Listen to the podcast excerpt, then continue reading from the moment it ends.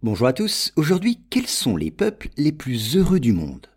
Alors chaque année, l'Organisation des Nations Unies publie un rapport classant les pays les plus heureux du monde.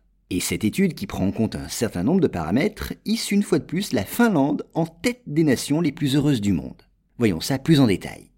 Bon alors au moins, cette enquête de l'ONU n'entre pas dans la catégorie des rapports alarmistes sur la progression des inégalités ou les effets délétères du réchauffement climatique. Dans ce rapport annuel, elle s'efforce au contraire de mesurer le degré de satisfaction éprouvé par les habitants de plus de 150 pays, répartis sur toute la surface de la planète.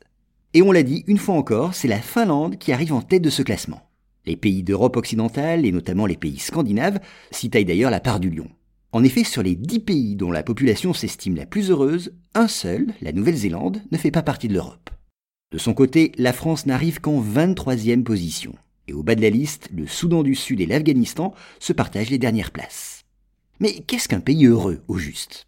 Eh bien, l'enquête de l'ONU contient des questions précises, destinées justement à apprécier le sentiment de bonheur ressenti par chaque population. Et s'agissant de la Finlande, si les habitants de ce pays se sentent heureux, c'est qu'ils ont d'abord un sentiment de sécurité, puis parce qu'ils profitent de services publics de grande qualité, et enfin souffrent moins que d'autres des inégalités sociales, comblés notamment par des dispositifs d'aide publique efficaces. Et puis les Finlandais profitent également d'un système de santé performant qui leur permet de bénéficier d'une espérance de vie élevée. Le régime politique démocratique est jugé également peu corrompu, ce qui garantit l'exercice des libertés. Et puis les peuples des pays qui sont les plus heureux ont de manière générale une forte cohésion sociale.